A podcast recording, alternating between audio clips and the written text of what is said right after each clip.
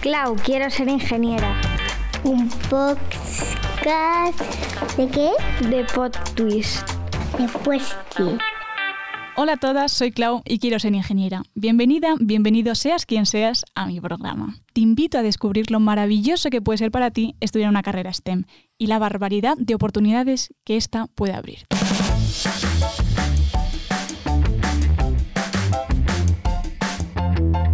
Hola guapas, bienvenidas a un programa más de Clau Quiero Ser Ingeniera. Bueno, a todos los que nos estéis escuchando en las plataformas de, podcast y los que nos estéis viendo, que sé que estáis ahora mismo de exámenes, espero que, que, os esté yendo muy bien y si todavía no estáis de exámenes y estáis de chapeo, pues que os sea lo más ameno posible.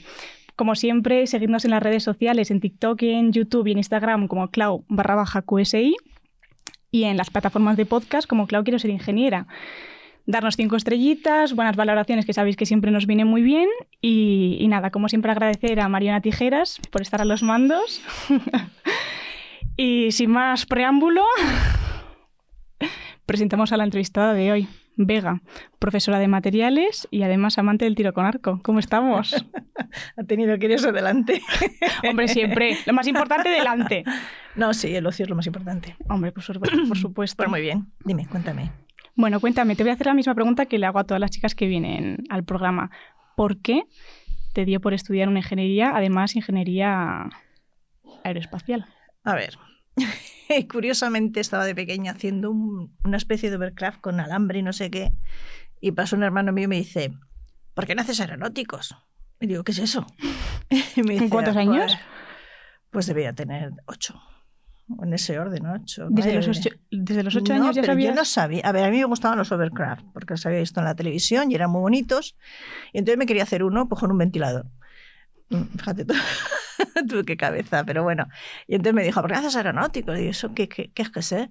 Y entonces me dice, pues una ingeniería que hacen aviones. Digo, ah, oh, me gusta. Y entonces mm, llevaba tiempo que me decía la gente, mi madre, haz farmacia, mi tía, haz médico. Y porque se me daban bien las, las ciencias, lo demás, ¿no? Y dije, pues, pues, voy a hacer aeronáutico. Tampoco me esforcé mucho, ¿eh? O sea, lo dije, pero luego las matemáticas, la física, esas cosas se me hacían bola. pero nada, eso, ahí fue, la, digamos, el, el punto, el punto de inflexión. No sabía qué hacer, no me apetecía hacer ni farmacia, ni medicina. No sabía qué iba a hacer con mi vida. Con ocho años tampoco lo sabes. Hombre, eh, yo con ocho años estaba tirándome de los quedó, columpios. Ahí se me quedó el, el pozo. Y a partir de ahí, pues, nada, siguió la vida. No te creas que lo puse como, una, como un objetivo, Mm. ¿vale?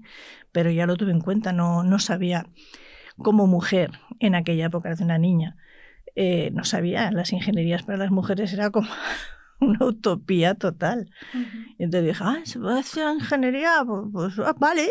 Y na, ahí se quedó. Ya ves. Bueno, porque además tú eh, estudiaste ingeniería y además, ¿cómo fue para ti? Porque tú estudias, eh, lo que digo, estudiaste ingeniería y prácticamente cuando la terminaste ya te pusiste además a, a, al tema de la docencia. Pues...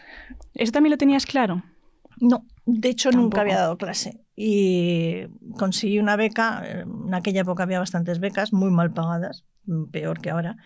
Y, Mira que es difícil, ¿eh? y Pero- entonces me salió una beca en una empresa de materiales compuestos y estuve seis meses que aunque era una beca trabajabas prácticamente como ingeniero, ya estabas casi acabando. Y no me gustó el trabajo de despacho, informes, mm, registros de las máquinas y no sé qué, y no me hizo mucho fu. Y entonces lo que me había gustado ante la carrera era una asignatura que se llamaba métodos de ensayo, que era todo laboratorio. La primera semana, Cacharrea. las dos primeras semanas te explicaban un poco los no destructivos, los ensayos químicos, no sé qué, y bajabas al laboratorio y te encontrabas hasta las máquinas y, joder, me disfrutaba ahí. Y Mm. me gustó y entonces dije, salí una plaza casualmente, había una plaza que no se cubría, que la habían convocado y se había quedado vacía. Entonces a mí me quedaba el proyecto, nada más. Y dije, oye, ¿yo puedo acceder a esta? ¿Quieres? Y dije, "Mm, sí. Pues entonces dijo, acaba el proyecto y acaba el proyecto fin de carrera y me metí. Me metí prácticamente, que a veces la gente me preguntaba, dice, ¿pero a ti te gusta dar clase? Y digo, no sé. No lo sé Digo, todavía. A mí lo que me gusta es dar materiales. O sea, lo que me gustan son los materiales, no la docencia. La docencia no lo sé, no dar clase en mi vida. Y sí que es cierto que entré con una promesa. Y es, eh, voy a intentar evitar todo lo que no me ha gustado en la carrera. Ya ves. Pues desde mi punto de vista creo que lo has conseguido. Ay, muchas gracias. Es verdad, es verdad. Mira, el otro día lo estaba hablando con, con mi padre, porque, pues bueno, pues eh, sabíamos ya que venías, que nos lo habías confirmado. Hijo, yo lo recordaba el día que, me, que fui a. cuando terminaste la clase, que estabas dando clase a los de primero.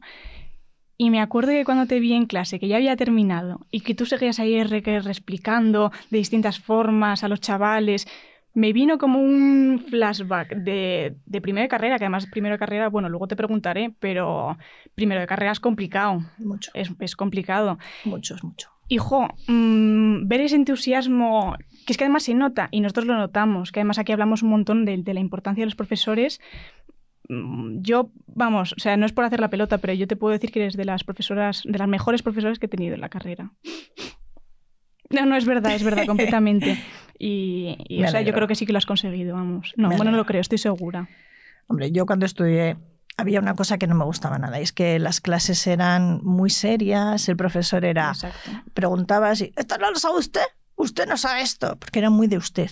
Y no te explicaban, no te explicaban una cosa que no entendían nada, o sea, no te sacaban de dudas, te daba miedo a preguntar. Y entonces yo dije. "Mm, cuando dé clase voy a intentar que al alumno no le dé vergüenza preguntar.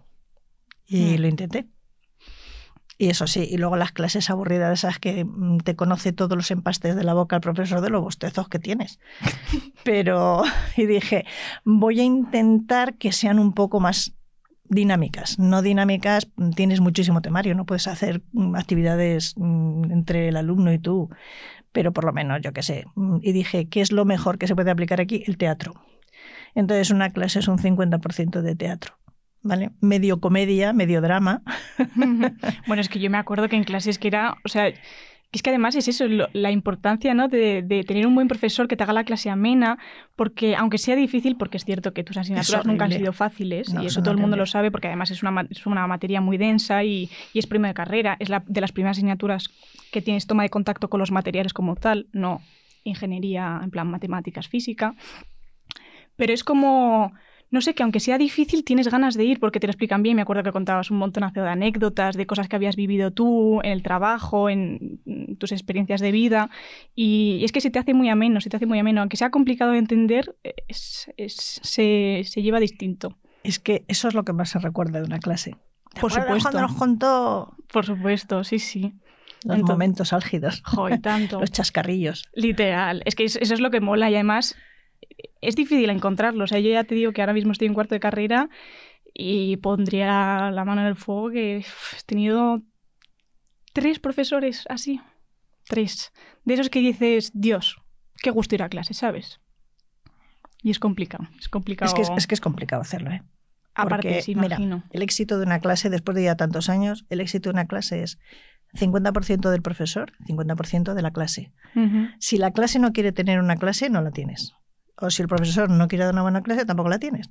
Entonces, ya no es solamente cosa del profesor, es decir, también hay que agradecer a los alumnos que quieran, que quieran escuchar, que quieran aprender. Eso es importantísimo. Y ahí quizás yo he entrado en clases donde te notabas al, al alumnado como predispuesto. Eso es una lucha hasta que te lo hasta que te los ganas entre comillas, pero no ganártelos. Os voy a probar, eh, no, me- no te voy a No, fastidiar, no, te voy a no era el seguir. caso. No, Claro entonces no. eh, ganártelos es pues eso, que vean que entras allí a, a lo que te pagan, que es a explicar. Y a explicarlo de una forma que no sea demasiado pesada. ¿Y tú cómo nos ves a nosotros? Porque tú has sido profesora de primero, de segundo, bueno, de materiales, que creo que también has sido profesora también de, de aero, ¿no? Mm, Pero de materiales en aero. Vale. O sea, ¿Cómo yo- nos yo- notas a, nosotros los chavales de primero? Tú que ya llevas muchos años siendo Perdidos. perdidos. Más que perdidos venís que no, no os ubicáis, o sea, no sabéis dónde estáis. Es, es así de, de triste, entre comillas. Venís que no, es como, estoy aquí sobre todo en materiales, porque sí que es cierto, yo en ingeniería aeronáutica no doy en primero, porque las Vale. asignaturas que doy no son, en, no son en primero como en ingeniería de materiales per se. Y allí los alumnos que entran aeronáuticos sí que son alumnos vocacionales. Es su primera opción y entonces no los conozco en primero, también están muy perdidos, pero es porque vienen de la y bachillerato un poco Sí, que primero es complicado también mal para formados, nosotros. entre comillas. Es decir, yo no entiendo por qué. Yo sa- sabes que me meto mucho con la, con la política educativa. Y hay una cosa que no entiendo. O sea, ¿por qué? Es que yo veo los temarios que están en la ESO con mis hijos y no me parecen mal. Me parecen incluso excesivos. Excesivos porque parece que quieren ver mucho, pero al final no dejan pozo. Y luego ba- bachillerato, que se supone que os prepara para la universidad, se aprende solo en primero. Porque en segundo es un entrenamiento Para hacer la EVA. para hacer la EBAU. Y Mm. entonces es como, vamos a hacer muchos ejercicios, a repetir, a repetir, a repetir. Y resulta que luego te ponen un ejercicio que no es de ese modelo y no sabes cómo afrontarlo. Y ese es el problema que me encuentro yo en primero. En primero la gente viene, ¿no tiene más problemas de estos? No he-". Bueno, ya hubo una chica, acabó una clase eh, por 15 días de haber empezado la, la- la- la- el, el curso y me dice, ¿alguna duda? Y levanta una chica la mano.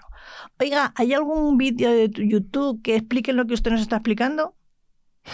Y era como, no sé, ¿para qué has venido? Si esto se explicara en un curso de YouTube como el que hace pasteles, pues no haría falta la universidad, ni la experiencia del profesorado, que es tremendamente importante, porque todos los chascarrillos vienen de ahí, de lo que has hecho, no de lo que lees en los libros. Ya ves.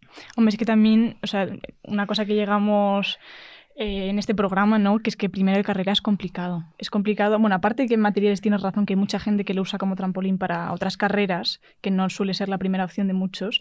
Primero es difícil, es difícil porque pasas de, de estar en bachiller que, que te persiguen y que te tienen así como, un bebé y te tiran a la universidad que tú dices, Dios, ahora me lo tengo que gestionar todo, porque ya no somos muchos, eh, pues eso. eh, Más que sois muchos, es que son tus estudios. Ya Aparte. no son tus padres ni tus profesores. no hay nadie que te persiga ni que te esté dando collejones. Eres tú y no sabes hacerlo. Exacto. Entonces siento que también tiene. es, es complejo. Imagino eso- que será difícil eso- también de gestionar. Como, Pero a ver, no, es parte de la madurez, formación, no sé cómo explicarlo, pero nos ha pasado a todos. Yo llegué a la universidad más perdida que los alumnos que están conmigo en primero, pero mucho ¿Sí? más. Sí, mucho. Yo me creí lo de las películas esas de la universidad, desmadre a la americana y cosas de esas, yo me las creí y me metí en una ingeniería. Entonces llegué allí y claro, era una vida muy, muy poco sana. Estoy de acuerdo, estoy de acuerdo. Y ya. claro, y el primer año te lo pasas pipa. Eh, y apruebas lo justo para que no te echen. Eh, el segundo año, digo, "Ah, voy a, este año voy a. Pero ya conoces más la vida madrileña y la movida madrileña que en la universidad, y entonces sigues por lo que conoces. Y al tercer año ya, como, uff, creo que hay que estudiar. Sí, no, habría que ponerse las pilas ya, porque esta tercera matrícula. Y entonces ya cuando raro. empiezas a plantearte, además, mira, a mí me abrió los ojos un chico, lo que es el machismo, que todo tiene su, su parte buena y su parte mala, y de todo puedes sacar mm, la parte positiva. Me acuerdo que era un compañero en primero que se sentaba conmigo y me dice, porque vosotras estáis en la universidad para buscar marido. Os habéis matriculado en ingeniería para buscar marido. Sí, un ingeniero te fastidia. Me puso una mala uva de decir, pero ¿te- te es tonto. Pero me dije, joder, ¿pero qué estoy haciendo? Si es que esa es la imagen que estoy dando. No estoy estudiando, me lo estoy pasando bien. O sea, realmente si no he venido a estudiar, ¿a qué he venido? Y fue cuando me planteé, ¿a qué estudiar? Y empecé a estudiar puñetas y se saca esta nota. Impresionante. Sacaba hasta alguna nota por ahí buena y uf, ya probaba casi siempre a la primera. O sea, empecé a planificarme ya mis estudios, mi método de estudio, busqué un método de estudio. Es que eso también es muy importante. No es que llegas sin método de estudio, porque estás Ujú. acostumbrado, y más ahora, esos libros que ponen de la ESO, que te ponen en un recuadro lo importante de todo lo que te han explicado, entonces los alumnos pues, se van a estudiar el recuadro nada más. Eh, yo me acuerdo a mi hijo le decía, haz un resumen del, del tema, y le veía copiando. Digo, ¿pero qué haces? Dice, copiando el resumen del libro. Y es que al final del tema venía un resumen digo, bueno, pero deja el resumen, haz un esquema. Y le veo copiando. Y digo, ¿qué pasa? Y dice, es que detrás del resumen está el esquema. Y digo, pero si un esquema es propio, es, digamos, el fruto de tu aprendizaje, de la síntesis que has hecho. Entonces era, era una tontería y no tienes técnica de estudio ni tienes hábito de estudio. Es decir, gestionarte tu tiempo para saber cómo te distribuyen las asignaturas, cómo las estudias, qué tiempo le dedicas. Y además tienes que darte cuenta que cinco horas delante de la mesa no es, eh, no es garantía de, de éxito. Tienes que saber el tiempo que estás estudiando, el tiempo que aprovechas. Es decir, mm, llevo tres horas estudiando y esto no avanza, me levanto, me voy, me doy un paseo, me voy a ver una película, pero me pongo un tiempo y vuelvo. O si vuelvo y sigo sin eso, me cojo otra cosa, pero ir avanzando. ¿Vale? No decir, ¡guau, se me se me ha hecho bola! Ahí lo dejo. No, porque ahí lo vas a dejar y vas a una bola más grande cuando lo cojas. Entonces, eso, eso hay que aprenderlo. Hmm. Y no, las técnicas de estudio no son lo que te explican los pedagogos, es lo que luego tú entiendes que te vale. Yo me acuerdo que tenía en el colegio mayor una compañera vasca que estudiaba periodismo. Estudiaba con una litrona de cerveza al lado y la música rockera todo trapo. Y yo decía, ¿cómo puede? Yo entraba en su habitación y Y decía, tú con low y "Ay, uh". no, y yo poniéndome la música bajita y todo lleno de papeles y papeles de sucio, etcétera. O sea, curioso. Ya ves. Yo sí, yo también, eh, a mí me costó, eh, me costó encontrar el método de estudio bueno, que también mm, no todas las asignaturas se estudian igual. No, eso también es otra, que eso también eh, toca aprenderlo, porque no es lo mismo una asignatura que es más práctica de, de ejercicios, a una que es toda teoría, a, que, a una que es tipo test, a una que... O sea, mm, tienes que A aprender una a- que te gusta y una que no te gusta. y que lo digas. Hombre. Que tengo alguna que otra este año que mm, Pero estoy ahí... Pero tienes que probarlas todas. No, no, por supuesto, sí, sí, por supuesto, pero, pero es verdad que, que tienes que encontrar el, el método de estudio y luego también, súper importante, el grupo de estudio. Sí, Que las eso- compañías son fundamentales. O sea, a mí me parece de las cosas más importantes, o la más importante, de, de- sobre todo también, no, de las- diría de las ingenierías, porque es en mi caso lo que, lo que he estudiado, que imagino que también son muy importantes en el resto de carreras, tener un buen grupo de, En la vida, es importante en la vida. en la- vale, en la vida. Pero, jo, es que te hace todo mucho más, mucho más ameno. Y no te sientes solo. Porque eso hay veces que... Es que esto es como la mili. Ahora porque no la me ha tocado. claro. O no la hace- bueno, no la hacen, que yo tampoco me ha tocado, ni los servicios sociales. Pero como la mili. Es decir, es, hay que pasarlo mal y es mejor pasarlo con más gente y llorar, tener hombros donde llorar y hombro que te lloren, en el que te lloren. Es, es así. Los mejores amigos hicieron la mili y en nuestro caso los mejores amigos hacen en la universidad. Literal, o sea, mis mejores amigas son de la uni. Porque eso de que la universidad es la mejor etapa de tu vida, no, no, no, no. A ver, si estudias ingeniería, no. La universidad es en la edad mejor de tu vida. Ajá, Es vale. diferente, porque tú te lo estás pasando bien estudiando como los exámenes, los trabajos, las No, no es mi presentaciones. pasión, ni mucho menos. Efectivamente. Pero sin embargo es la edad la que, y la vida social que tienes a esa edad la que de verdad es la buena. Pero La no, la vida de la universidad no es lo mejor. Puf, muy estresante. Es que Mucho. est- nos estresamos mucho y lo pasamos muy mal. Sí. Todos, todos. Todos. todos. Vale. Y hablando de, seguimos hablando del tema de la docencia. El otro día hablaba con una amiga, eh, jo, la importancia de, de los profesores, ¿no? De le- la importancia de la toma de decisiones eh, gracias a los profes. Porque nosotros que, bueno, ya lo habrás visto tú, que hay muchas veces que estamos como súper perdidos, ¿no? Y, muchas veces recurrimos a, a vuestra, a vuestra ayuda, porque sois personas que pues ya conocéis lo que sea, ¿no? O nos podéis resolver ese tal. Entonces ya simplemente con una pregunta que os hagamos y una respuesta que nos deis vosotros, nos podéis mm, abrir un mundo de posibilidades que ni siquiera nos planteábamos y quizás con eso mm, cambiarnos la vida. ¿Sois conscientes de eso? Preferimos no ser conscientes. Me lo imaginaba. Porque lo de cambiar la vida a una persona es... ¿Y si toma la decisión incorrecta por lo que tú le has dicho? Pero a la larga tienes que ser consciente de que la vida es una sucesión de decisiones. Así que aprende a tomarlas. Yo cuando vienen, no es que estoy muy perdido, quería hablar contigo a ver qué posibilidades tengo en el futuro. ¿Te parece bien que haga este, este máster o estos estudios? No, a mí no me parece. Digo, yo te voy a dar mi punto de vista, te voy a dar formas de, de planteártelo, de ver las posibilidades. Digo, pero no me digas que te dé un consejo, porque no. Es decisión tuya. No vuelques en mí una responsabilidad de ¿qué hago ahora con mi vida? No, tú sabrás. Si cuando se os devuelve la responsabilidad respondéis muy bien. Pero eso de, mm, ¿cómo se dice? Solucionarlo todo no es bueno. ¿Qué Ya. pongo aquí? ¿Qué quieres poner? Mm. Es, la, es la- el diálogo del, del gallego. ¿Qué hora es? ¿Para qué quieres saberlo? ¿No encuentras forma de saberlo? Vale, vale, sí, jo, es, es verdad. Es verdad, es que sí. Es como tu caso, tú estás diciendo, ay, me gustan tantas cosas. Es verdad, es que el otro día que tuvimos esa conversación, yo, claro, yo estaba... Pues tienes que tomar, tendrás que tomar un, te tendrás que poner primero un tope para tomar una decisión, porque la vida no es eterna. Es decir, a que llegar un momento en el que acabes los estudios y si no te has planteado anteriormente qué quieres hacer con tu vida, pues vas a tener un problema. Yo, yo también es como se lo planteé, porque me acuerdo a mi hijo que un día no sabía qué hacer y digo, pues tendría yo que se pone 17 años. Y le digo, ¿tú cómo te ves dentro de 5 años? Y me dice, con 22. y digo, Tú. coño, sumar yo también sé, ¿no? Pero me refiero a cómo te ves trabajando y tal. Entonces, es lo que tienes que hacer, hacer esa pregunta. Porque no es mañana que voy a hacer, no. ¿Para qué estudias una carrera? Para trabajar. ¿En qué quieres trabajar? Yo el- lo que deseo para mis alumnos es que tengan la suerte que he tenido yo, encontrar un trabajo que les guste. Porque cuando haces un trabajo que, les- que te gusta, coño, te pagan por hacer lo que te gusta. Es curioso. Claro, tiene su vertiente negativa. Y es que no le pones tope a las horas. Eso es, y luchar contra eso es poco más que imposible cuando te gusta. Metes horas más que un reloj. Un reloj. Ya, es verdad. Es verdad, eso además también lo hablábamos en un programa que... ¿Quién fue? Creo que fue Marta, ¿no? El tema de... No, Marta no.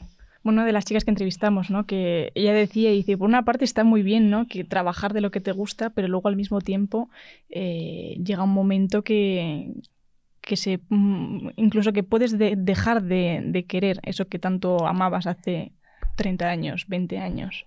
Hombre, a mí no me ha pasado eso. Pero sí que es cierto que he hecho de mi trabajo mi, mi ocio. Y eso no es bueno. No, bueno, Mm. por eso ahora me encanta el tiro con arco. Porque me obliga. Es que es tan complicado el poner la mano, subir el arco, la suelta, el no sé qué. es- Tienes que estar tan pendiente de tu cuerpo y de cómo tiras y no sé qué. Yo tiro como el culo, o sea, no, no soy buena. Lo que pasa es que soy terca, ¿no? Eh, Y, joder, que me, me hace no pensar. Estoy tan, "Oh, esto- estoy a lo que estoy. Y entonces eso me gusta. Es lo que me- Luego encima tiene un montón de física. O sea, tú como buena ingeniera, no, no, eso no, es que dar me- chiviritas. Claro, tú vas allí para escuchar y de repente dice, no, es que el botón, porque y dices, ¿para qué sirve el botón? Este botón que le ponen aquí es un amortiguador para cuando se pandea la flecha. Y, ah, no sé qué, es que tienes el botón muy duro. Claro, porque las mías son de poco calibre y flexan mucho. o sea, es, es curioso. Y tiene que ir un poquito para allí, porque si soy zurda tengo que llevarlo para allá, si soy diestra para allá. Es... Sigo, sigo tirando igual de mal, ¿eh? entiendo un poco más, pero Entiendo más la, la- la mecánica, ¿no? Del... a ver, Del entender este- la mecánica es importante, luego está la práctica. Y Hombre, claro. bueno, la práctica, yo nunca he sido deportista, como se puede observar. a mí hay gente que se sube, que se pone a hacer deporte y dice, es que me encanta porque genera endorfina. Digo, yo no sé dónde las tengo. es Está por que ahí, por- echándose una nap. Ni una endorfina. Desde que me pongo en una cinta a andar hasta que me bajo estoy echando pestes.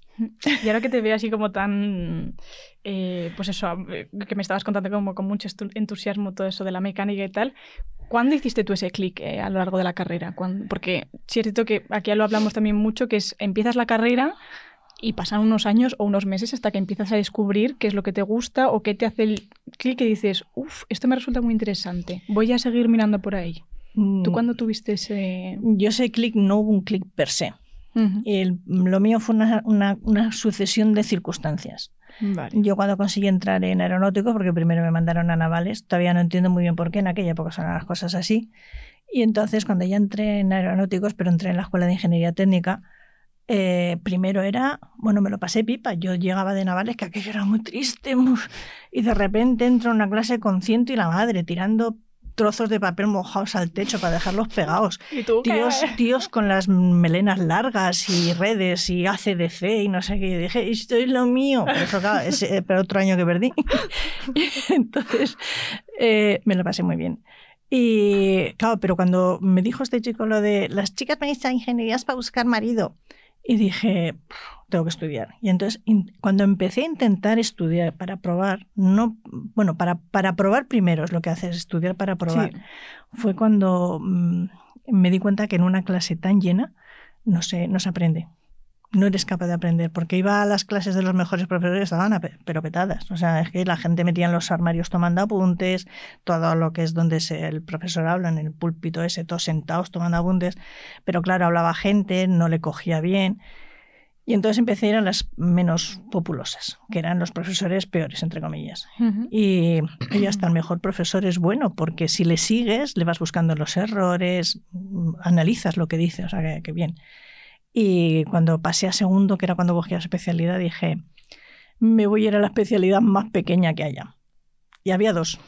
Una era aeropuertos, la especialidad de aeropuertos, y otra era la especialidad de materiales y armamento aéreo. Claro, me miré las asignaturas de, de la parte de aeropuertos y dije, pues esto es casi como los aparejadores.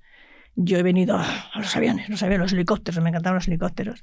Y dije, me leo las asignaturas balística de efectos, eh, propulsantes y explosivos, misiles. Digo, ostras, esto. Y me metí. Y no sabía dónde me metía. O sea, es como un primero bis. Y cuando empezaron las asignaturas, tenía asignaturas de materiales, eran materiales y armamento. Y en las de materiales me gustaba, además se me daba bien y empezaron a gustarme. Y las de armamento las pasé porque eran bonitas, muy tristes cuando las estudiabas, porque esto se, de- se diseña para que mate. Bueno, no miento, ¿eh? el armamento no se diseña para que mate, se diseña para dejar inútil al, al, al- al oponente y ocuparle. Es decir, hay que generar heridos, que son los que ocupan. Los muertos ya no ocupan, pero los heridos sí. Yo lo estudiaba y se me ca- casi se me caían las lágrimas. Y em- ahí fue cuando empecé, ahí fue cuando hice el clic, dije, me gustan los materiales. Y ahí fue cuando me dediqué. Y es que las asignaturas de materiales ya no las estudiaba para probar, las estudiaba para para, aprender. Exacto. Qué bien. Qué bien. Me, me parece también una suerte, ¿eh? Sí. porque a nosotros nos sigue, o lo hablábamos también en, en- en los compañeros de la uni, lo hablamos y tal, que, que llegas, yo por ejemplo, hasta cuarto que he llegado, no me he dado cuenta que era lo que me daba ese, ese cosquilleo, ¿sabes? De curiosidad, porque previamente sí es cierto que ha habido asignaturas que me han gustado, ya sea porque se me han dado bien o, bueno, han sido fáciles de entender, eh, pues eso, pero no ha habido ninguna que me que dijera, jo, la estudio porque quiero aprender. Es un, la estudio porque se me da bien. Hasta ahora, que sí es cierto que eh, pues la parte de biomateriales me la estudiaba porque decía, jo, quiero entender cómo funciona esto. Y, Efectivamente. Y yo, guay, esto, y, y metes esta cosa en el cuerpo y pasa esto. Jo, es que si usas un material y usas otro, es que pasa una cosa completamente distinta. Y ahora en Biomateriales 2 te dicen cómo funciona el cuerpo por dentro. Cómo, cómo cachar... Bueno, es que además que somos, un- somos, somos brillantes por dentro. Y además Somos esas- pura ingeniería. Buah, a mí me, me fascina eso. Además somos materiales vivientes. Literal, literal. Es que sí. Y No entonces... somos un polímero. Hay algún cerámico, pero al- al- alguna cosilla. la mayoría somos Jo, innobles. pero, pero como que te relaja. ¿Sabes? Sí. Porque hay veces que hay muchas veces que tenemos como esa presión que luego realmente es una mentira, porque no, no significa que porque te metas en ingeniería de materiales ese vayas, o sea, ya hayas marcado tu futuro con 18 años. No. Porque luego puedes ir cambiando, pero quieras o no, siempre tienes como esa cosilla ahí dentro de, uff, es que todavía no he encontrado lo que me gusta, joy, es que tengo dudas, y es que, ¿sabes? No me siento todavía en mi... Pero a veces estar buscándolo es lo malo. Hay que dejar que llegue. Y para eso tienes que pasar por todas las asignaturas. A veces lo encuentras a la primera, pero el por estar buscándolo no quiere decir que lo vayas a encontrar, porque si no lo has dado todavía, no lo vas a encontrar. Ya, ya. Claro, a mí eso me pasaba en tercero, que decía, y yo, "Pf, pues, me mola esto, me molan los materiales, pero, buah, no sé, todavía no tengo nada qué que me- rama. ¿Eh? ¿Qué rama de los materiales? Exacto, exacto. Era, ¿por dónde voy a tirar, no? ¿Qué, qué camino voy a coger? Pues ahora imagínate dentro de cinco años. ¿Con cuántos años? Pues 27. Bueno, no, ya casi 28, que en mayo es mi cumple. Ay, qué bien. Pues, pues sí, no, pues yo me imagino, pues lo que digo siempre, haciendo cosas guapas, haciendo cosas guapas que ayuden a la gente. Eh, no sé si será con el tema de ah, prótesis, no sé, no sé qué rama de los biomateriales me, me llama más, pero sí que me gusta porque es como más contacto con y ayudar, ayudar. A mí eso me encanta. A mí ayudar me, me gusta. Y si es ayudar además con algo que he estudiado y, y inventar y cacharrear y, y no sé, no sé. mira, algo- mira a ver qué se combina. ¿Qué te gustan los materiales metálicos, los poliméricos, los cerámicos? Porque si te gustan los metálicos y los cerámicos, más para prótesis, tal, pero si te gustan los poliméricos, igual para crecimiento de tejidos, funcionalización, cosas de esas. Cosas de esas. Pues no lo sé, ahora mismo lo estoy descubriendo porque una cosa que me gusta mucho, aunque la poli no siempre tenemos estas actividades, pero por ejemplo lo que te comentaba antes, que están habiendo ahora seminarios. Y eso me gusta mucho, porque para la gente que tenemos dudas, pues que te venga una persona que ya trabaja de ello, pues como lo mismo que este programa, que te venga una persona que ha trabajado de ello a contártelo, ya mm, te da otra visión. Que no es lo mismo que tú te lo imagines en tu cabeza, que seguro que tienes muchos errores y muchas fantasías, a que venga una persona y te diga, mira, no, esto es lo que se hace. Y eso te quitas muchas dudas. O te generas más también, que también puede ser otra... No es malo, no es malo. Ya. Las dudas que te generas son cosas que no te habías planteado. Sí, es verdad. ¿Y tú te imaginabas acabar mm, donde estás ahora? No. A ver, con ocho años ni de lejos. Hombre, Cuando me dijeron aquello de ¿por qué no te haces aeronáuticos? No y dar clase, pero si yo de pequeña era súper tímida, o sea, yo me escondía detrás de las cosas para no ver a la gente, o sea, entraba alguien y venga, te voy a presentar y ay, Dios mío, no, y me escondía y me entraba una especie de amargor, me subía así unos sudores. Pero también es cierto que durante la adolescencia es cuando realmente desarrollas tu forma de ser. Y ahí hubo una vez que pues, te preguntaban en clase y siempre me ponía roja y no voy a saber contestar, me autoboicoteaba. Y un día me preguntó alguien en clase y dije, pues voy a contestar. Eh, si me pongo roja, se pone rojo todo el mundo. Y no me puse roja. Y dije, joroba, lo que hace el cerebro, cómo, cómo controla el cuerpo, o sea, que hay que controlar el cerebro. Y ahí fue cuando empecé a, no, me empezó a quitar la vergüenza a la gente al estar en público, hablar en público. Eh, y luego cuando ya empecé a dar clase, el primer día de clase lo recuerdo fatal. Entré en una clase con ciento y pico alumnos, que son doscientos y pico ojos mirándote. Jovencita, con una minifalda, tacones, medias. Y bueno, minifalda no mucho, pero...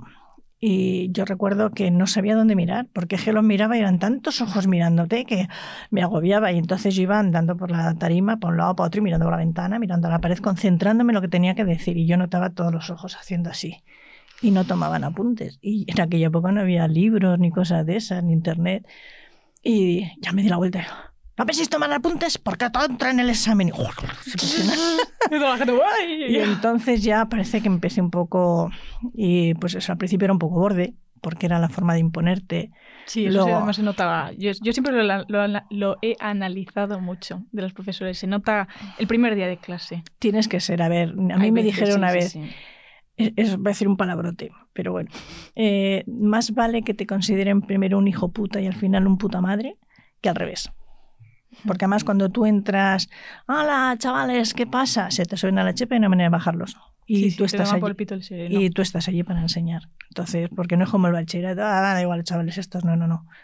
Aquí ya tienes que enseñar que es para lo que te pagan. No te pagan para lo que hacen algunos, que es entrar y contarte su vida. Es que luego lo que pasa es que no pasas esas clases, porque dices, mm, hay muchas asignaturas que se estudian de forma autodidacta, que es otro melón. Eso, eso no vale. Yo creo que estamos para guiar, para guiar el aprendizaje, eso es importante. Si no, las clases no tendrían razón de ser. Si no, llévate los libros a casa y estudia en casa. Pero mm. bueno, hay gente que prefiere hacer eso. Hay alumnos que prefieren hacer eso. Yo, cuando doy, por ejemplo, titanio, que es complicadete, y veo que no viene la gente a clase, que están en la mitad de los que están matriculados, digo, ya veremos en el examen cómo contestan. Pero bueno, si ellos saben o creen que pueden aprobar sin necesidad de ir a clase, oye, las clases más pequeñas son más cómodas. Y con gente que de verdad le gusta. Yo este año en Metallic 2, que me despedí el otro día de, mis chicos, eh, está muy a gusto porque se ha concentrado en clase los que quieren venir, los treinta y tantos que quieren venir de verdad, que es la mitad más o menos de lo que hay matriculado. Y se nota, se nota mucho la clase es más dinámica, ellos piensan, porque un problema de una clase, cuando una clase te aburre es cuando no piensas. Cuando estás ahí, ah, ah, ah, llega un momento en el que o te activa el cerebro o te duermes, o empiezas a pensar en tus cosas. Ay, tengo que ir a hacer la compra, no sé qué, uy, me voy a quedar con fulanita, anda, no llamo a Minganito. Entonces, eso es cuando tú te, despistas. Para que estés continuamente en clase, tu, cerebro tiene que estar activo en la clase, con lo de la clase. Entonces, cuando tú ahora mismo, según están los temarios y demás, es imposible hacer actividad con el alumno en clase porque no acabas el temario. Pero cuando tú explicas algo, preguntar. O, que, o dejar que la gente te pregunte y cuando te preguntan no contestar tú, sino alguien sabe la respuesta y obligar a que debatan un poco, no debatan, por lo menos digan, no sé, que todos estén de acuerdo, sí, no, a veces te dicen sí, le miras así con cara y dice no, y digo, ah, había un 50% de probabilidad de acertar. 50-50. Entonces, eso yo creo que es, es lo bueno, y es cuando la- el grupo es pequeño y está interesado. Mm. Entonces, este año muy contenta con los de Metálicos, todos son majetes, no sé si aprobarán muchos, pero son muy majetes. Joder, es que además se nota que te gusta. Les llevé chuches. ¿Le llevaste chuches? Sí, como era mi último día de clase, les llevé chuches. Ay. Se acabaron todas, digo, estaban ricas, sí. sí, muy majete. Luego me aplaudieron y me dio mucha cosa porque para mí, yo soy de moco flojo. Como, como me emocione mucho, me pongo a llorar como una gilipollas. Entonces, yo, parad, parad, porque digo, como se me haga el nudo en la boca, me voy a atragantar. Y, pero muy majete son.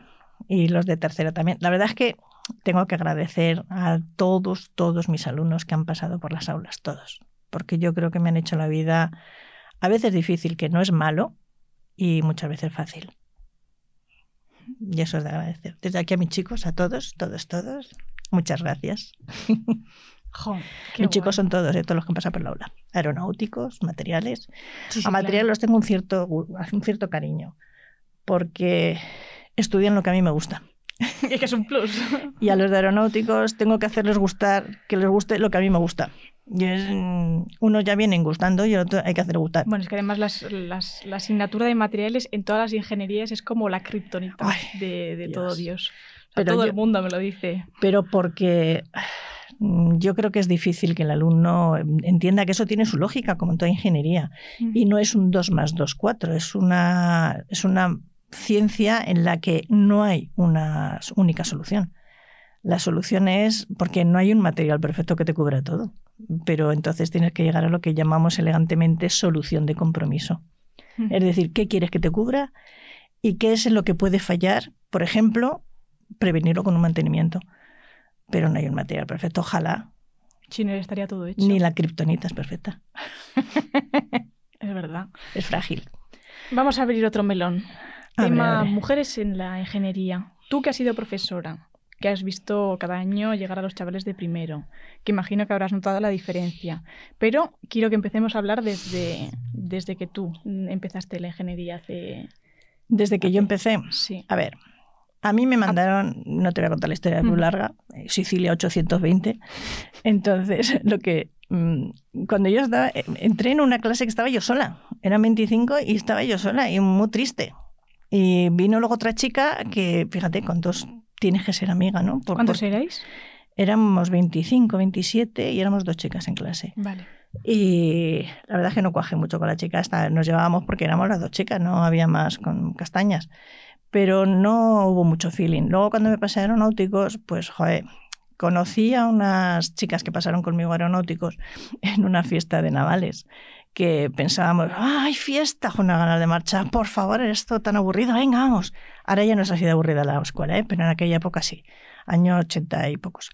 Y llegamos allí, era una, una fiesta muy seria, muy seria, todos vestidos de gala, y nosotros mm, en plan discotequero. Y nos sentamos así los cinco que estábamos, y los cinco queríamos hacer aeronáuticos, tenemos tres chicas y dos chicos. Y entonces nos cambiamos. Y de hecho las tres chicas nos hicimos amigas y todavía sigo manteniendo muy buena amistad con una de ellas. Le, he empujado a lo del arco. sí, sí, es que es, otra la perdí la pista. Pero porque no acabó la carrera. Tony sí que acabó la carrera y nos seguimos llevando muy bien. Y mm, en clase, en primero es que como cambiabas de aulas y no iba todo el mundo y podías ir hasta clase y la otra era como un follón y tampoco iba mucho a clase en los primeros años, pero luego ya cuando empecé a ir, sí, efectivamente había pocas mujeres. Y cuando cogí la especialidad de materia de armamento, dos. Bueno, una clase de 25, otra vez dos.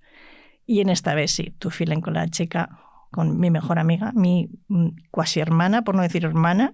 ¿eh? Llevamos ya años y años teniendo muy buena relación y su madre es casi como mi madre adoptada y ella es mi hermana adoptada. Ya, muy bien, y éramos muy poquitas. Muy poquitas y un poco denostadas, porque a ti te han puesto un 9 porque eres mujer. Y dices, joder, ¿y lo que he estudiado? No, vale. ¿Para qué he ¿Estas estudiado? ojeras?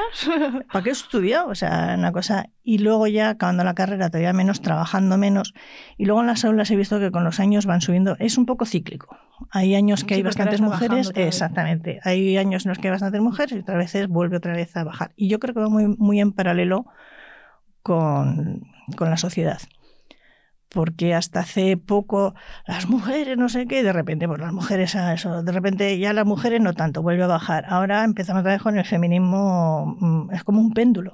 O sea, machismo, feminismo, machismo, feminismo. Alguna vez se parará el péndulo en la parte media, que es donde tiene que quedarse, pero no hay manera. Y ahora yo, fíjate, a mí me dicen la gente, ¿hay menos gente? Pues no, yo veo muchas mujeres. No somos iguales, es decir, los hombres y las mujeres intelectualmente somos iguales, pero físicamente no.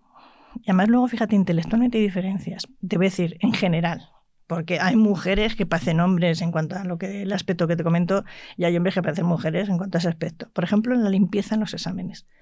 Las mujeres suelen ser más limpias que los hombres. Las mujeres suelen tener mejor letra que los hombres. Eh, son más vergonzosas a la hora de decir burradas. Entonces no escriben, la mayoría de ellas no escriben por escribir mucho, los hombres da lo mismo. Tienen que estar seguras. De... Exactamente. Es como si tuvieran, no sé, esa educación de, hoy voy a hacer el ridículo, ¿no? el impostor, la sensación del impostor. Entonces tengo que lo que tengo lo tengo que poner porque lo sé seguro. los chicos no, los chicos son muy atrevidos, ¿eh? ponen unas cosas, algunas las tengo guardadas porque madre el cordero. Qué piazo párrafo para no decir nada. nada. Vamos a decirte en, un párrafo las propiedades equiaxiales. Digo, ¿pero qué me cuentas? propiedades equiaxiales como tocino y cerveza. No, no se mezcla.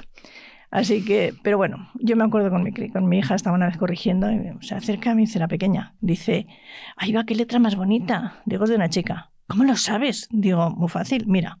¿Te has fijado a que la entiendes, a que está limpia? Sí. Le paso la siguiente, ¿esta qué diría? Según eso, ¿es de hombre, de chica o de chico? Chico. Efectivamente. Y fui pasando exámenes sin ver el nombre, chica, chico. Salvo alguno que falló, todos clavaban. Y eso se nota.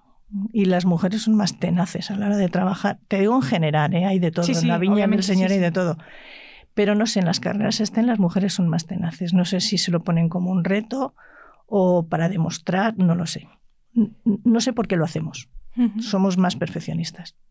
¿Y tú cómo crees que habría que cambiar pues el día que se deje de dar importancia a esto creo que sería una buena forma, siempre y cuando se garantice que, que haya igualdad. Es decir, el problema es decir, no le vamos a dar importancia porque esto es la ley del péndulo, es decir, hará machismo, hará feminismo, hará machismo, hará feminismo. No. Es decir, yo creo que la igualdad llegará cuando eso ya no sea importante pero no sea importante porque se ha llegado a esa igualdad. Entonces, ahora mismo obligar a que las mujeres, o el 50% mujeres, no, joder, a ver, yo, por ejemplo, en la universidad, como eres trabajador de la administración, tienes que estar en las comisiones de, selección. En el área de conocimiento que tengo yo, que es ingeniero espacial, hay muy pocas mujeres. Y si hay que tener paridad en las comisiones, adivina, estoy en todas.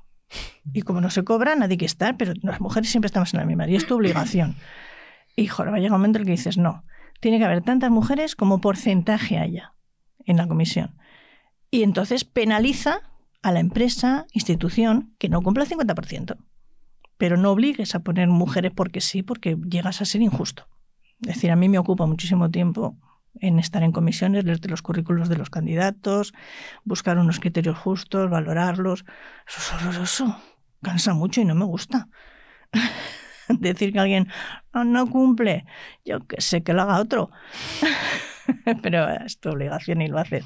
Entonces, eso llegas a entrar en una injusticia, como poner mujeres porque hay que ponerlas. A veces pones gente que no está capacitada. Si hay mujeres capacitadas, hay, hay muchas. Lo que pasa es que se lo tienen que creer. Y a veces nos quedamos rezagadas. Si no, Nos quedamos rezagadas porque al final dices, tanta lucha para qué. O sea, tienes que estar demostrando continuamente que eres buena. Pero, si pero lo importante es que lo sepas. Y entonces ya no tendrás que estar peleándote. Yo hay muchas veces que yo sé lo que hago, sé lo que soy, sé cómo lo doy. Y sé lo que valgo. Exactamente, sé lo que valgo. Yo ya no tengo el síndrome del impostor, ni de la impostora. Ni de nada, de nada. no, esas cosas me dan un poco igual. Y hablando de cosas bonitas, referentes, tú que has sido profesora y también estudiante, ¿has tenido referentes o referentes a lo largo de tu, de tu trayecto y luego también referentes o chicas que te hayan marcado eh, en tu etapa de docente, alumnas que hayas dicho, Mira, wow, porque seguro que tienes alguna 100%. Referente mi madre, porque era farmacéutica Y en, su, en su época, nació en el año 1925. Y en su época era una mujer STEM. Pero es que además era perfecta, sabía mm, de todo. Cocinar, ganchillo, planchar, punto, coser, hacer patrones, cocinar, pero cocinar dulce, salado. Luego encima se sacó una posición de inspector de sanidad, llevaba el, el laboratorio de la farmacia de mi padre, era, dio clases de, en el colegio en el que iba yo, daba clases de biología. Era la mujer perfecta. Había una cosa que no le daba bien, el canto. De hecho, te contaba que cuando estaba con la monja decía, tú Isabel, mueve la boca. Porque pareces un gato atropellado, hija. Horrible. Eso y la tecnología, porque a mí llegaba a casa y me decía, ay, venga, mira a ver que se me ha estropeado la lavadora. Digo, mamá, eso no huela. Yo, yo qué sé cómo Tú sí que le pongo... O no, prográmame el no vídeo, que dice. no sé el vídeo, no sé qué. Y era, era, para mí ha sido mi referencia. Mi referente es, es que la veía la mujer y luego cuidaba a sus hijos, decía seis hijos. Mm, trabajadora. Y ¿sabes lo que me decía? La igualdad de la mujer, decía, vaya tontería, una estafa. una estafa, trabajas en casa y trabajas fuera. Dice, qué mal lo hemos hecho. Me lo decía así. Ujú. Entonces fue muy referente porque la veía tan humana, tan perfecta, tan cariñosa, tan en su sitio, tan equilibrada. im- Impresionante, era impresionante. Y de, de alumnas he tenido muchas. Todas me han admirado porque como yo se metieron en este mundo cruel, entre comillas, porque yo cuando estáis en primero siempre os digo, ¿cuántos tenéis amigos que estudian en, en letras, periodismo y todo? Yo, yo. ¿Y cuántos podéis decir que estudian lo mismo? No, no, no. ¿De, ¿Estudian lo mismo que vosotros? No, que va, que va, están todo el día parranda. Digo, pues es que eh, ahora entenderéis por qué. A ver, me meto un poco con los de letras, pero para minimizar la clase, no porque los Sí. tenga manías. Si tengo amigos de amigas y amigos de letras, no, y son encantadores y los quiero mucho. Pero hay que reconocer que las carreras no son lo mismo, no requieren el mismo esfuerzo. Nosotros nos dejamos el hígado por el camino. Joder, y la salud a veces No, también. no, no, el hígado me refiero a la salud, es que, pero es el hígado textual, no literal, no, no me no, no, no, no te dejas el hígado por beber precisamente, ¿no? sino por sí. apoyarte así en la mesa para escuchar mejor al profesor, tomar apuntes, acabas rompiendo ahí algo. Pero bueno, no. Entonces, de chicas, tantas que no, no las puedo recordar, pero hay una que me acuerdo que me llamó muchísimo la atención cuando, estaba, cuando daba clase en Ingeniería Técnica Aeronáutica, daba en la especialidad de motores y aeronaves, daba la parte de materiales. Y había una chica preciosa, una monada de chica con ojos azules, un pelo largo, ondulado, súper inteligente. Ellos que preguntaban en clase y levantaba la mano y dijo, la tía justificaba, respondía bien, súper encantadora. De estas personas, perfecto. Y un día hablando con ella, le digo, y digo, ¿qué vas a hacer cuando acabes la carrera? Y me dice, no, no, yo es que lo que quiero es ser piloto de caza. Y es como, ¿eh? piloto, te digo, pero tú sabes las pruebas físicas a las que someten los pilotos de caza. Dice, sí, sí, me estoy preparando. Fue, lo consiguió. No acabó la ingeniería técnica, bueno, no sé si la acabó, ya la perdí la pista, pero antes de acabar la carrera hizo, hizo, se hizo piloto de caza. Impresionante. Enhorabuena. Ole tus cojones. Y esto que no tiene. sí, sí, esa fue una. Y luego más, pues hay más. Sara Rubia, que acabó también ingeniería de materiales. Esta chica es del grado, es de las primeras promociones que hubo, pero ya con grado, no con el segundo ciclo que era antiguamente, que era como un máster. Ujú. Y esta chica ha estado trabajando en Inglaterra con Ashby, que es el de la selección de materiales y tal, o sea, una eminencia. Ahora ya mm, Ashby dejó lo de los materiales y tal, y la chica ha estado, yo también es otra persona que la admiro un montonazo, o sea, porque ha estado, y además se ha metido en Inglaterra hasta muchos años.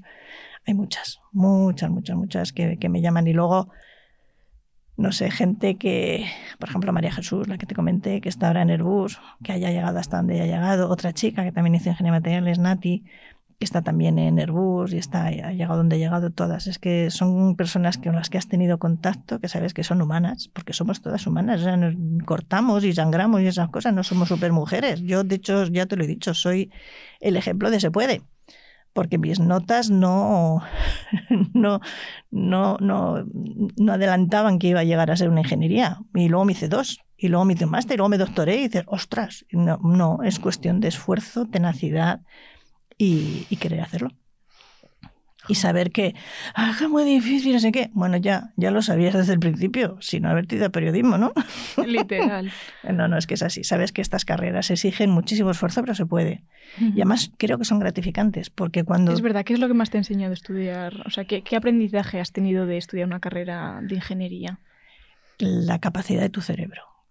O sea, yo pensaba que mi cerebro era idiota, porque intentaba estudiar y me tiraba horas y horas delante de un libro. Era como, ¿y qué he leído?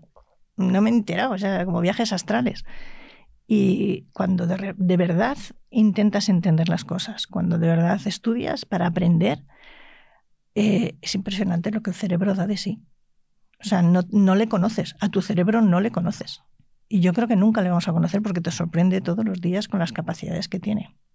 A mí empezará a sorprenderme porque empezaré a perder capacidad de no haya partido nada. el Alzheimer, el Parkinson. De hecho, yo siempre que, hago tiro con arco digo, yo, yo, quiero aprender a tirar bien antes de que empiece el Parkinson. Porque, porque si no, se te acabó el chollo. Efectivamente. pues sí. A mí lo que me ha enseñado la... Bueno, o lo que me está enseñando, porque claro, todavía no he terminado y todavía me queda. gracias a Dios. ¿Eh? Gracias a Dios, eres joven. Hombre, sí, menos mal. Eh, a mí lo que me ha enseñado la, la universidad, eh, y bueno, y estudiar una ingeniería,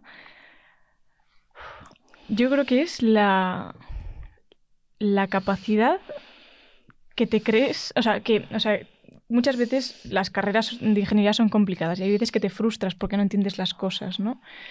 Pero una ingeniería, por la dificultad que tiene muchas veces, eh, lo bonito que tiene es que hay veces que haces el clic y eso te cambia mucho en tu percepción como persona, quiero decir, porque luego pues es lo que dices tú, hay gente que es brillante y que le entra todo por, por ciencia infusa. divina. Y, hijo, eso es un gusto, ¿no? Pero a los que nos ha costado a veces más y masticarlo y masticarlo y repetirlo y repetirla, cuando empiezas a sentir esos, wow, lo entiendo, ¿sabes? Esas cosas reconfortantes y luego al mismo tiempo, por el hecho de haber fallado tanto, al aprendizaje del, prueba y error, error y acierto, error y acierto, error y acierto, y a saber gestionarlo, porque hay muchas veces que yo sí siento que en mi caso en el bachiller no era una alumna excepcional, sí siento que pues, me, me sacaba las cartas del fuego, no con dieces, pero bueno, normal pero sé que hay mucha gente que venía acostumbrada del bachiller a ser un alumno excelente y llegar a una ingeniería a veces es muy frustrante porque te piensas que, vas a, vamos, que te vas a comer el mundo.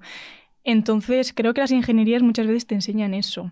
no lo llamaría fracasar, pero sí darte, dejarte los dientes en el suelo, recogértelos, colocártelos y, ver que te viene otra leche otra vez por ahí también, ¿sabes? De la gente que dices tú, que hay gente que le entra todo. Pues fíjate, mm, esto es como todo en la vida, tiene sus ventajas y sus inconvenientes. La gente que ha venido triunfando siempre, cuando tropieza, la tolerancia al fracaso es muy baja y se mm, pierde la autoestima con mucha facilidad. Y sin embargo, la gente que le han costado las cosas eh, tiene ese punto extra de que tiene una capacidad de trabajo mucho mayor y una tolerancia al fracaso tremenda. Y eso es muy importante. A la hora de los trabajos, o a la hora de desarrollar tu vida profesional, tener tolerancia al fracaso es muy importante. A ver, no quiere decir que la tolerancia al fracaso, al fracaso no pasa nada. No, eso es ser un paso de mierda. Pero la tolerancia al fracaso es, jo, me ha pasado esto. No, no hundirte, sino salir. Es como la ave fénix. De tus cenizas vuelve a salir. Porque las carreras son así. Las carreras de ingeniería son carreras de obstáculos. Y si te caes, hay que volverse a levantar. Lo importante de la carrera es acabarla. Entonces, no, no, no quiero ningún obstáculo, los vas a tener. Y los vas a tener durante la vida. Eso te iba a decir yo, durante toda la vida. Y, te, y es, mal dicho, un entrenamiento. Vas a tener un entrenamiento con Sí, porque es verdad. Hay veces que, sí, es que tienes toda la razón, porque, jo, hacemos de un, o sea, bueno, es que luego lo pienso y me imagino a la Claudia de 16 años con, entrando al bachiller y es que eso para mí era un mundo y suspendía y ¡ah! se me caía todo, ¿no? Pero mm, creo que es que es lo que dices tú, va a ser eso a lo largo de toda la vida. Y hay personas que le va a tocar tanto gestionar sus fracasos como gestionar los fracasos de los demás. Porque si estás en una empresa o eres el CEO o lo que sea, o... que seguramente que hay mucha gente que, que le tocará por decisión propia, propia digo, pues gestionar eso. Claro, es que también tienes que saber gestionar los fracasos o los errores de un equipo, gestionar tus errores propios. Pero es que es una cosa a lo largo de toda la vida. Más que gestionar es aprender. Yo, la gente que esconde los errores, creo que comete es el error más gordo de su vida. De los mm. errores, lo primero que tienes que hacer es aprender. Cuando tú haces un ejercicio y te sale la primera, ¿tú profundizas en el ejercicio? No, cuando te has salido todo deprisa y corriendo. Cuando no te sale un ejercicio, le das vueltas por todos sitios y te planteas todas las cuestiones. Ah, tendré que tener en cuenta esto, no, porque esto no sé qué. Cuando te sale mal y buscas el error, es cuando de verdad aprendes. En ese proceso de gestión del error, si lo sabes aprovechar, aprendes un montón. Ya te he dicho, en primero me fui a las clases más pequeñas y buscar el error que del profesor que estaba haciendo el ejercicio, eso me, enseñó un montonazo. Un montón, y es, pero es porque tienes que aprender a hacer eso. Esconder el error, eso es un problema. No, aquí no pasa nada. Soy invisible, ¿no? Cierra los ojos, soy invisible, no. Cerrando los ojos. No eres invisible, ¿no? Cerrando los ojos tampoco desaparecen los problemas. Y escondiéndolos debajo de la alfombra se hacen cada vez más gordos. Porque los vuelves a cometer. Qué filosófica nos hemos puesto. No, es que te, quería preguntar, digo, y, así, claro, pero no sé si es mm, levantar la alfombra de caca, pero errores que hayas cometido así. Muchos, tanto que ni me acuerdo como los alumnos. que no te voy a mentir.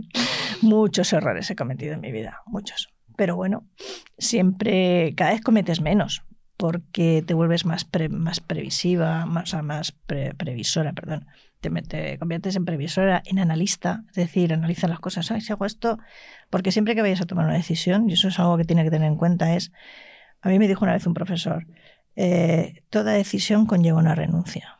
Y es cierto. Entonces, tú cuando tomes una decisión tienes que saber a qué renuncias y estar dispuesto a renunciar. Y además cometes, tienes una probabilidad de error, tienes que aceptarlo. Es decir, voy a hacer ingeniería de materiales. Pues no lo que me gusta, ¿vale? Mm, has cometido un error, solucionalo. Mm, es, que no te gusta o es que no te gusta vamos a las clases. Si no te gusta, cámbiate. Si la vida es muy larga a veces y tienes varias posibilidades, aprovechalas. Pero bueno, errores muchos. No, ahora es que me dice, ¿cuántos errores? Pues que no lo sé. No, no, pero que no hace falta que me, que me pongas. A ver, igual el error más gordo fue meterme en ingeniería aeronáutica. ¿Hubiera sido directamente materiales? Eh, no, en aquella época no había. Ah, bueno, claro, es verdad. Igual hacer derecho, que a mí las letras se me dan como el culo. De hecho, fatal. Espérate, pero ¿cómo ibas? No, es que derecho es una carrera que siempre va a tener trabajo.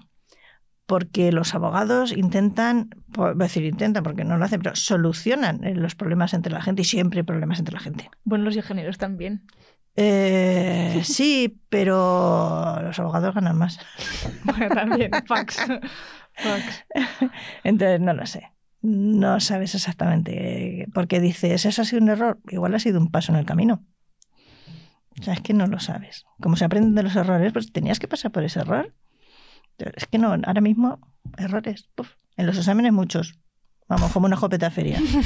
Horrible. De hecho, mira, una de las cosas que, le digo a los alumnos es no te, no te auto boicotees en los exámenes, porque entran con el estado ese de tercera convocatoria, tengo que aprobar, lo llevo todo con alfileres, no lo voy a sacar, me, van a poner el tema que no sé.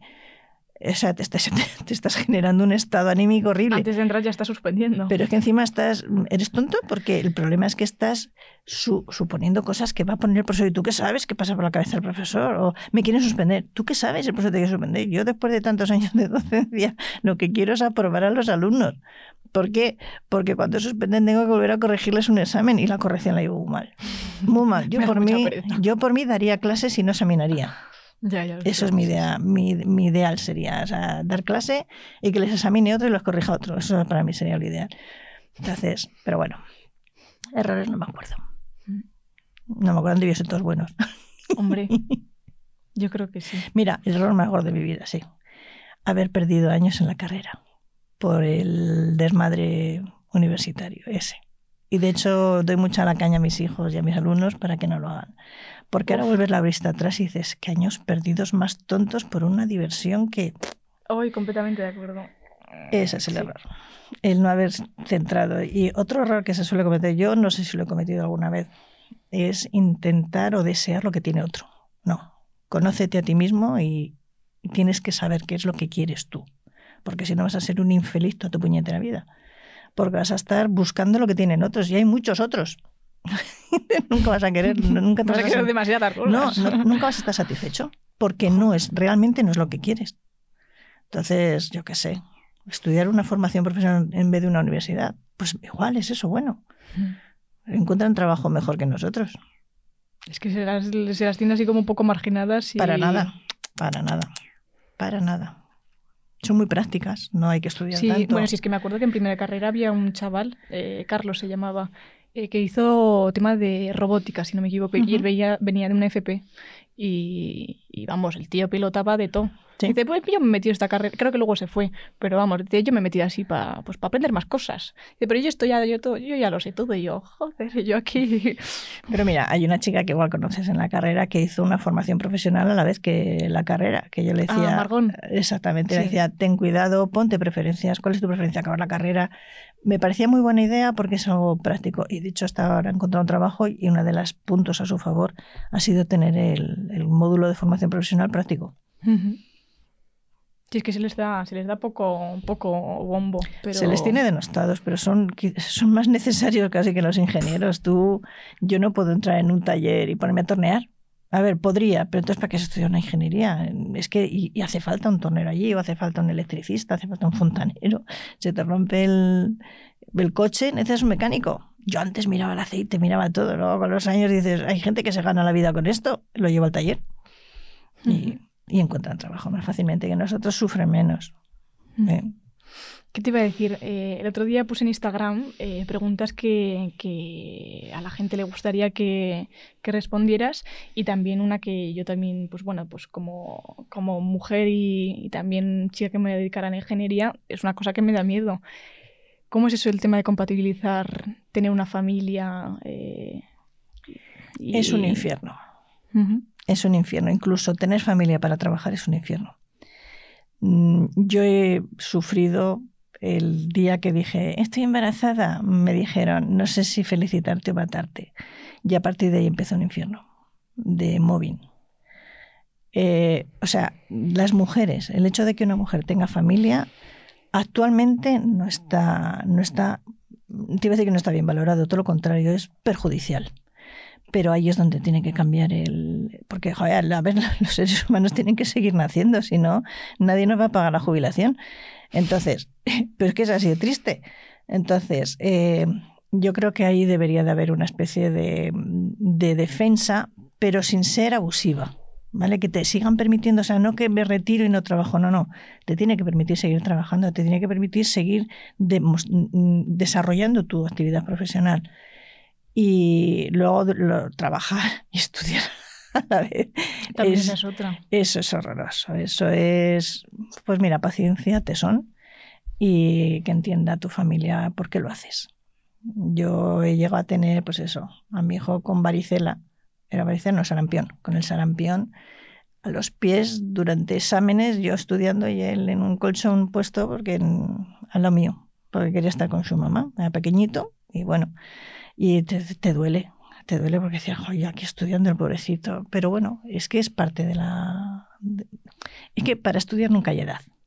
Es decir, nunca es tarde. Hombre, no, no, y vamos, que que lo digas tú, claro No, que no, no. no. Si tú te sacaste el- además el- la tesis doctoral hace... Yo hace, en el 2014 la presenté, Ujú. pero porque yo cuando empecé a trabajar trabajaba mucho, luego tuve familia, luego salí en ingeniería de materiales, compatibilizar ingeniería de materiales, el estudio de ingeniería de materiales con... Además porque lo hacía porque me gustaba aprender, entonces la dedicaba tiempo. Y la dedicaba tiempo y, me escondía, entre comillas, para que no me jorobaran en el trabajo y me fastidiaran el presentarme exámenes, el ir a clases, el ir a las prácticas. Entonces lo hacía medio a escondidas. Y eso requiere hacerlo con mucho cuidado y paso a paso. Pero era, era, llega un momento en el que lo que sí tienes que tener claro es las preferencias. Es decir, tienes que poner tus jerarquías. Primero familia, después trabajo y luego estudios. Y si hay que recortar, se recorta de los estudios. Pero no los abandonas, porque es también como tu corralito de, en el que te sientes bien, en el que te, te gratifica. Y al final, encima, cuando lo sacas, es la sensación de da igual el tiempo, lo he conseguido. O sea, lo he hecho, joder, y lo he hecho porque yo me he empeñado, porque yo soy de, yo me crié en La Rioja y soy terca, soy cabezona. soy tenaz. Vale, soy muy resiliente, yo creo que eso es importante. No la resiliencia que estudiamos nosotros, ¿eh? la resiliencia de adaptarte, adaptarte a lo que venga. Jo, me está gustando mucho este programa porque estoy... No, es que a mí me... Mira, una cosa que, que me he dado cuenta con los años, que yo soy una vieja joven. Y a mí hay veces que me... Por ejemplo, con mis padres. Me encanta irme a tomarme unas cervezas con mis padres y los amigos de mis padres. Me encantan las conversaciones que tienen los adultos porque no es porque, yo qué sé, seas una- un ser extraño o mágico, pero como habéis vivido mucho más, pues me encanta porque se aprende... Bueno, se aprende o... Bueno, se escucha y, y ya se queda eso ahí dentro y me- a mí me gusta mucho porque estás contando cosas de tu vida y, y bueno, que seguro que hay mucha gente que lo que estás comentando tú se la pasa por la cabeza como miedo o como... O como, bueno, pues mm, sí, miedo, la palabra Sí. es miedo. A ver, Y es como decías, tú estás aquí tú para venir y decir, yo aquí estoy y se puede. Se puede. Se puede hacer lo que quieras. Mm, Con más tiempo, con más esfuerzo mm, y ya está.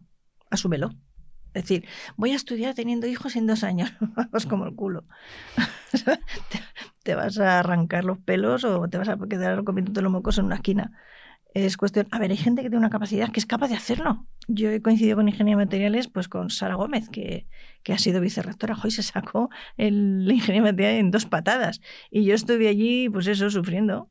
Pero ella tenía sus circunstancias, tenía su capacidad, una mujer una capacidad impresionante. Yo tenía mi capacidad y la aprovechaba. Y ya está. Es lo que es muy importante conocerte, conocer tus capacidades, tus límites. Fíjate, un error que cometen los alumnos. Matricularse de cosas que se están matriculando sus amigos. Para estar con ellos en clase. ¿Pero por qué? ¿Por qué me haces eso? Búscate tus capacidades y dices, a ver, vas a estar con tus amigos en los descansos. O porque en clase no hablas, o sea, no deberías de hablar, no deberías... Que sí que luego hacer los trabajos juntos y estudiar juntos, lo puedes hacer igual, pero con otras asignaturas. Entonces yo creo que es conocerse y saber tus capacidades y adaptarte a ellas es importante para no frustrarte. Tú marcas tu propio ritmo, no, Sí. tu ritmo no lo tienen que marcar los demás. Mira, yo eso, por ejemplo, me di cuenta en segundo de carrera. Bueno, en mi segundo año. En primero de carrera, cuando me quedaron tres, dije, ¿estoy yo para cogerme todo esto porque mis colegas ya van... Bueno, que es que al final pues llegas no a eso de ¿y cuál has cogido tú? ¿y cuál es que has cogido tú? Y tú no sé qué cuántos. Y yo dije, uff, no me veo. O sea, yo siento que me tengo que coger estas, estas son las que me veo yo capaz de sacar y bueno, y ya me iré juntando porque al final mm, acabamos todos más o menos al el mismo A año la par. A la par. Entonces, mm, es verdad, es un error que no, no tiene mucho sentido. No tiene mucho sentido porque, porque te pones demasiado peso. Si ya es difícil de por sí, mm, meterte en una asignatura porque va a estar tu colega eh, y sumarte una dificultad más mm, que igual no eres capaz de sacar, No. será frustrante y... y No, no sé. eres, tienes que marcarte tú tu ritmo, lo que te he dicho, saber lo que quieres. No estar copiando al que hace lo de al lado porque te Exacto, frustra. Te frustra. Tú no puedes ir al ritmo de los demás, no tienes sus circunstancias, no tienes sus capacidades, sus habilidades. Eh, Fíjate que a a la larga el, el núcleo de todo es conocerse a sí mismo. Hilándolo con eso, ahora ya que te conoces un poquito a ti misma o muchito, Sigo sorprendiéndome cada mañana. ¿qué le dirías a la Vega de 15 años? A la vega de 15 años, tonta, no bebas tanto y ni estés de marcha, estudia. sí, porque una de las cosas que me costó cuando llegué a la universidad es las lagunas de los conocimientos que llevaba. El, voy a ver cómo apruebo esto. Fíjate, dibujo no, dibujo técnico me encantaba. O sea, es que claro, eh, con, con dibujo no he tenido problema durante la carrera y eso que era duro. Sí. Pero física, matemática, mira que eran asignaturas, yo la historia la tenía atragantada, pero es que era algo genético, o sea, no podía con ella. Y sin embargo, física, matemáticas, pues como en esa época con 15 años, pues intentas pasar mínimos, ¿vale? Ya bajo la cabeza que tenía, que no se centraba nunca en lo que estaba haciendo, pues era, era poco más que imposible. Y cuando llegué a la carrera, parte del fracaso eran las lagunas que traía. Y hasta que no las reconocí y las llené, no hubo manera. Es decir, muchas veces, quiero probar esta. Resulta que no puedes porque tienes lagunas. Entonces dije, a ver, ¿qué fallo yo aquí en esto, en esto, en esto? Pues me voy a poner a estudiar esto, aunque no entre en el temario, porque es que es una base. Ya me, iba a la biblioteca, me buscaba libros, y ah, ya sé que me lo hacía yo. Y entonces la asignatura me resultaba más fácil. Bueno, más asequible. Fácil es aquí, no. La Politécnica no, precisamente no, no, no llama por su facilidad. Para nada. Bueno, pero también te, eso es un punto. Jo, sí, te curte, te curte. Mucho. Vamos, yo la Claudia de... Es que miro, miro a la Claudia de que entró con 17, 18 años en la universidad y la que soy ahora, y mira que ha pasado, ¿cuánto? Cinco años. Eh, no es la misma ni muchísimo menos. He aprendido un montón. He aprendido un montón. He aprendido a forjar mi personalidad porque si es cierto que se dice que en la adolescencia mm, forjas tu personalidad, pero muchas veces no es verdad. Empiezas, ahí Exacto, empiezas. porque es una edad en la que hay muchos complejos, hay mucho de, ay, me gustaría tener lo que tiene este otro, entonces mm, vas mucha un poco presión social. como un poco camaleón. Y Hay cuando entras en la social, uni, eh, sí, nadie ay. te conoce, entonces puedes empezar De cero. desde cero. Y eso pu- puedes equivocarte. Yo, la Claudia del primer año, no, ni mucho menos em, me gusta o, m- como era en ese momento, pero, pero me, o sea, siento que se aprende mucho y sé que se cambia mucho. Y, y lo que se va a cambiar también, pero Pero porque empiezas a navegar sola. sí. Y todo, a ver, la, la adolescencia no me enseñó así también. Porque si no, no hubiera Mucho. navegado sola. Mucho. Lo que pasa es que luego cuando navegas sola es cuando dices, "Puf, estoy haciendo esto, lo estoy haciendo mal, tengo que hacer esto, hay que dirigir y vas dirigiendo tu rumbo. Mm. Entonces navegar es muy importante para llegar donde quiere llegar, no donde llegan los demás. Jo, pues sí. Y ya la última pregunta que te voy a hacer antes de despedirte, que me da mucha pena, pero bueno, esto se corta y luego seguimos aquí de charleta. Em, No, que tengo trabajo en casa. Que Llevo todo el fin de semana currando todo el puente. sí, yo tengo que estudiar también. Exactamente. Em, ¿Cómo ves tu futuro? Hoy jubilada. Me quiero jubilar. Quiero que me paguéis la jubilación. Espero que encontréis un trabajo que os guste mucho y que ganéis mucho dinero. Todos. Y me paguéis la jubilación. ¿Cómo veo mi futuro? Pues intentando hacer lo que no he hecho hasta ahora. He centrado mi familia, mi trabajo, que mi trabajo es como mi hobby, pero hay un montón de cosas, proyectos que tengo ahí que lo primero que quiero es parar, descansar, este Desconectar. mm, des- no, es del ritmo que llevo, o sea, fines de semana, puentes, trabajando, acabando trabajos, no sé qué, exámenes pendientes de corregir, es un agobio. Eh, primero quiero parar, ¿vale? Y de todo lo que quiero hacer, ponerlo en orden. Bueno, lo primero que tengo que hacer es ordenar los papeles de mi casa. Para de la cama una Oh, loca. es horrible. No, no, no, peor, peor. Y además es que voy buscando cosas, no las encuentro y cuando compro una nueva la encuentro. O sea, es horrible. Y papeles, ¿dónde tienes esto? Mm, ah, no sé. Y además que no soy buena organizando. ¿Vale? Mm, Yo, la gente ve mis discos duros del ordenador y digo, ¿dónde tienes ordenado? Y, eh, soy muy. No, no. Eso, es algo que tengo que corregir todavía, a mi edad. Y es que tengo que intentar ver más allá, es decir, no sé, organizarme. No, no me sé organizar. Mis ficheros es un desmadre. Los tengo repetidos por todos sitios. Caótico. Caótico. Mm, Ya he empezado a encontrar un esquema de, de eso, de, de organización, que parece que cuadra con, porque tiene que ser con tu personalidad, y te da igual cómo lo, cómo lo ordenen los demás, a ti no te vale. Y pues eso, primero centrarme, descansar un poco, eh, dedicarme a mi familia y después empezar a hacer cosas que tengo ahí en el cajón de yo me hubiera gustado hacer esto. Hay una cosa que me encantaría y es aprender Blender. Blender es un software de animación. Porque me encanta, desde siempre he hecho dibujo, yo dibujaba muy bien de, joven. Pero estudiar una ingeniería conlleva renunciar a muchas cosas. Y entre ello fue, dejé de pintar y dibujar. Y entonces quiero volver, que me pero lo digas a mí. Claro, pero después de pasado también. 20 y muchos, 30 años, 30 y tantos años, eh, ya, no, ya no es coger el papel, ahora hay tecnologías. Entonces quiero aprender a pintar con las tecnologías y esas cosas. Qué guay. E incluso, no sé, igual me hago algún blog o algo para enseñar materiales como a mí me hubiera gustado enseñarlos, no centrándome con un puñetero temario que tienes que cubrir, con unas evaluaciones que tienes que hacer, etcétera. Bueno, pero decirte que tú siempre le dabas tu... Yo siempre mi toque, ¿no? Exacto, sí, sí, vamos, ya te lo digo. Qué guay, qué guay, me ha encantado, Y a mí también. me ha Ha encantado. sido un placer. Jo. Bueno, mm, te vas a despedir tú de los que nos están escuchando, porque yo creo que este, pod- este, este programa lo va, bueno, seguro que los que nos escucháis, hola chavales de materiales, estáis aquí todos, que os lo vais a comer este programa con patatonas. No, van a aprender un montonazo de cosas. Estoy, vamos, es que pongo la mano en el fuego. Que, que, vamos, me ha parecido un programa interesantísimo. Como Hablo siempre, mucho, hablo mucho. Yo te he dejado hablar todo, ¿eh? Todo Ya. y más, porque estaba segura que, que ibas a ir algo bien chulo. Debería aprender a callarme a veces. Mentira. Luego ya si hace falta cortar lo que sea. Dime. Eh, bueno, ¿qué, qué le dirías a la persona que se está escuchando ahora mismo? Que igual está estudiando ahora mismo nanomateriales, eh, nanotecnología, haciendo el trabajo de recycling y, y leches en vinagre. ¿Qué qué? Pues que hay que luchar por lo que no quiere, que hay que asumir los riesgos, los esfuerzos que requiere y sobre todo que tenga una suerte tremenda en trabajar en algo que le guste, que no sea frustrante, que después de tanto esfuerzo no llegue a un sitio en el que no esté a gusto. Que cuando empiezas a trabajar eh, puedes cambiar de trabajo, es decir, igual que puedes cambiar de carrera una vez que has iniciado, pues también puedes cambiar de, trabajo.